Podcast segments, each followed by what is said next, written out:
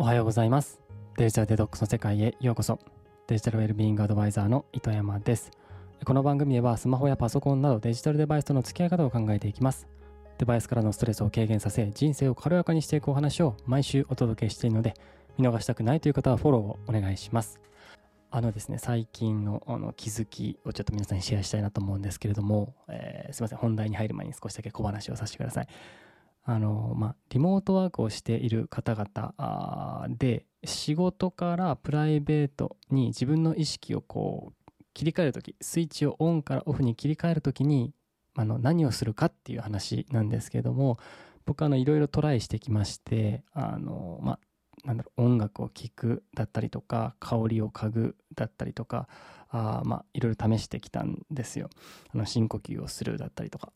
で、一番今のところ、あ、一番これが効果あるなって感じているのは、え、ー、と、身にまとっているものを変えるですね。まあ、例えば、え、ー、と、時計を変える。仕事中は僕、あの、左手に G ショックをしているんですけども、プライベートになれば右手に、え、ー、と、フィットビットですね、えー、をつける。で、えー、服に関しては、えーと、プライベート用の服に着替える。まあ、仕事はこれ着るっていうふうにあの決めてたりするんですけども着替えるっていうこの自分の、えっとえー、この自分の、うん、なんでしょうね肌に触れる感覚っていうのを、えー、変えると僕の場合は、えっと、オンオフオンオフが、えー、切り替わりやすいなというふうに、えー、感じました、えー、皆さんはどういうふうにオンとオフオンとオフを、えー、切り替えていますか？はい。まあ、もし皆さんのですね、こういうアイデアがあるっていうのがあれば、あお便りで教えていただけると嬉しいです。はい。で、早速、今回のテーマなんですけども、えー、7割の人がやっているながら寝落ち。このながら寝落ちについて、えー、話してみようと思います。はい。えー、今月ですね、えー、まあ、 Voicy がですね、えー、ニュースをリリースしまして、えそのニュースのタイトルがですね、7割の人が SNS など何かしらをしながら寝る、ながら寝落ち習慣あり、え一方で半数以上が寝る前の SNS をやめたいと回答というふうにしてですね、 Voicy 就寝前行動調査というニュースを発表しました。で、今回はですね、この内容を見つつ、僕の見解とかもですね、話していければなと思っております。で、え、このニュースにはですね、いろんな資料も添付されてて、え、面白いデータもあるので、ぜひあのシェアしたいんですけれども、まずですね、眠りの質を現状より向上したいと思いますかという問いに対して、63.5%の人が、えー、今よりも睡眠の質を向上したいと思っていると。で、どちらかといえば向上したいっていうのが22.4%ですね。で、どちらかといえば満足しているが10.1%で、えー、満足しているがわずか3.9%ですね。えー、なので睡眠の質を今よりも向上させたいと思っている方々が85.9%約8割ほどの人がですね今の睡眠に満足していないもっとより良い睡眠を求めているという状況みたいです。で、え、ー、と、次の質問項目なんですけども、寝るためにベッドや布団に入ってから眠りにつくまでの間、何かをしていますか？という問いに対して、え、必ず何かをしている。まあ、それは本を読んだり、SNS を見たり、まあ、何かしらですね。えー、必ずしているっていうのが45.2%で、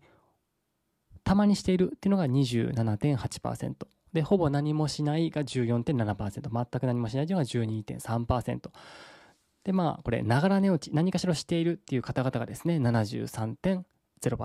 まあ、7割の方々が何かしらをしながら寝ているという状況みたいです。はい。えー、で、続いてのデータあですね。えー、これは、ベッドや布団に入ってから眠りにつくまでの間での行動について当てはまるものを選んでくださいという、まあ、複数選択かのものなんですけども、そのうちの上位、まあ、3つをちょっとシェアをさせていただきます。まず一番多かったのがですね、61.6%で SNS を見るという方が一番多かった。で、えっと、次いで 2, えっと、2番目項目が、えー、32.9%でスマホで動画を見るですね。で、えー、3番目がスマホでネットサーフィンをする。これが29.1%で、SNS を見るがダントツまあ、61.6%でダントツ多かったという調査結果になります。で、まあ、じゃあなんでその寝る前にそういった行動をしているのか、ながら寝落ちをしているのかですねその理由を、まあ、聞くとですね、えーまあ、それが寝る前のルーティンになっているからっていう回答が43.4%あったそうです。はいまあ、こういう明確な理由があるわけではなくてもうそれがルーティン習慣になっているからやっちゃってるんだという方がかなり多かったということですね。うんまあ、人間っていうのは、えーまあ、恒常性ホメオスタシスと言ったりもするんですけども同じことをですね、えー、毎回やるような習性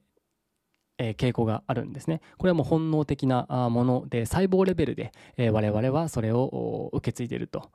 まあ、例えばなんですけども、まあ、怪我をしたらあ、まあ、血は出て傷はできるんですけども数日するとそれって治りますよね。それも細胞がま元の状態に戻ろうと、えいうことで、え働きを働いてですね、え傷が治って、えま元の皮膚の状態に戻っていくと、まこれも恒常性の一つです。はい。まあ、このような形でですね僕たちの人間というのは細胞レベルで、えっと、元の状態に戻ろうとする。常に一定の行動をしようとする生き物です。はい。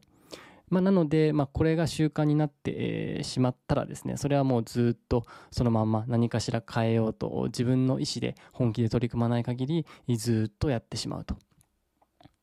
いうことなので、まあ、これ、えっと、改善するのは、まあ、1日2日でできるようなことではないので根気強く取り組んでいかないといけないんだろうなというふうに思っております。はい、でえー、まあ、そうですね。あの、まあ、こういった立場でデジタルウェルビングアドバイザーとして発信させていただいているので、まあ、そのうちですねそういったスマホ依存症、まあ、スマホを触ることがもうルーティンになってしまっている。完全に習慣化してしまっている。やめたくてもやめれないっていう時に、まあ、どういう対応をした方がいいのかみたいな音声ももう近々公開しようかなと思っております。はい、で、えー最後ですね。ベッドや布団に入ってから眠りにつくまでの間の行動についてやめたいことを選んでくださいっていう問いに対して、えーと、57.3%の方々がですね SNS を見るということこれをやめたいと回答したそうです。でちなみになんですけど2番目はスマホでネットサーフィンをする。これをやめたいという方々。これが36.0%ですね。で 3, 3位スマホで動画を見る。これをやめたいという方が30.5%いたそうです。で、この1位の SNS を見る、これをやめたいと、えー、思っている方々が多い理由はあ詳しくは書かれていないんですけれどもやっぱりおそらくそれを見てネガティブな気分になって、しまったりとか、えー、まあ、見ているとね、目が冴えてしまって、えー、すぐに眠りにつけなかったりとか、まあ、いろいろ理由はあると思うんですけれども、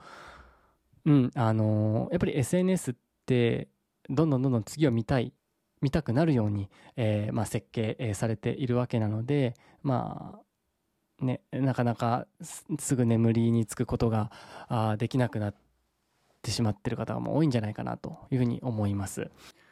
はい、でここまで、えー、 Voicy のニュースを、えー、紹介してきたんですけれども、まあそのね、7割の人がながら寝落ちをしていて半数以上が寝る前の SNS をやめたいと回答していると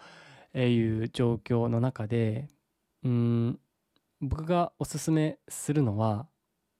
まあながら寝落ちをしないでいいような状態を作ってみてはいかがですかっていうのを、まあ、一つ提案したくてあの例えばなんですけれども、まあ、ジムに行って運動をするだったりとかあ、まあ、日中何かしらにエネルギーをしっかりと、えー、注いで、まあ、夜は眠りたくなる眠りたくなるような状態を作るだったりとか、えーと、あえて早起きをして、えーと、夜すぐに眠りたいというような状況を作るとかですね。ながら寝落ちをする必要もない。というかながら寝落ちちをしたくないもうすぐにでも寝たいっていう状態を作るっていうのは一つ方法かなと思って、えー、おります。うんまあ、やっぱりあのジムとかに行って筋トレして、えー、ランニングしてもうヘトヘトになったともうエネルギー使い果たした気持ちよかったっていうような状況で、えー、家に帰って、まあ、お風呂とか、まあ、ストレッチとかっていうのでリラックスをして、えーまあ、布団に入って、えー、てほしいんですね。もうスマホは持たずに。そうするともうながら寝落ちをする。間もなくですねああ今日は楽しかった気持ちよかったっていう形で寝れると思うんですよ。うん、でだし、まあ、その運動をしたくないっていう方であれば、えーとまあ、早く寝るために、えー、早く起きるということをやってもらいたいなと思っていて、えーと、早く寝ることができないで早く早く寝たいと思っている方はですねあのままず早く起きるっていうことを最初にやるべきかなと思っております。まあ、早く起きたらとその分あの、ね、日中の活動時間が長くなるので必然的にその日の夜っても眠たくなるわけですよ早く寝たくなるわけですよ。なんで、と、早寝早起きをしたいって思ってる方は、えっとまあ、早く寝ることからスタートするんじゃなくて早く起きることからスタートさせていけば、まあ、自然と寝る時間も早まってくるかなと思うので、まあ、そういったことをチャレンジしてみ、えー、たりとかですねそういった形で、えっとま、そもそもながら寝落ちをしないでいいような状態を、えー、作ってみてほしいなというふうに思っております。はい。で、えー、ちなみにですね、まあ、僕も、えー、スマホを触りつつながら寝落ちをしていた人間なんですけれども、まあ、今ではですね、えー、もう9時半とか 10時ぐらいにはですね、えー、と息子と一緒に、えーまあ、ぐっすり寝落ちするというような 日々を送っております。まあ、たまにあの本を読んだりとか、えー、漫画を読んだりとかはするんですけども、スマホっていうのはもちろん寝室には持って行っていません。はい。まあ、リビングに置いているか、あと自分の部屋で充電をしているかのどちらかですね。はい。で、えっと、それをやるようになったきっかけは、やっぱりそのスマホっていうのが自分にどれだけ悪影響を与えているのかっていうことを知ったっていうのが、え、きっかけだなというふうに思います。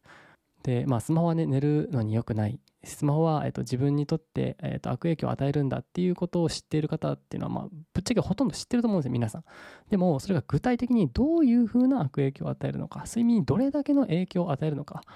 スマホを、えっと、寝室に持っていかない、スマホを寝る前に見ない、これでどういう影響があるのかっていうことをしっかりと知る、学ぶ。これが、えー、まあ、僕が、スマホを寝室に持ってかない寝る前にスマホを触らないっていうことをやろうと思ったきっかけの部分なので、まあ、皆さんもですね、まあ、ぜひぜひ、まあ、ネットとかでそういう情報出回ってるので調べてみてはいかがでしょうか。僕のポッドキャストだったりとか、あ僕のユーデミーの講義とかでもですね、話しているので、ぜひ気になったら見てみてください。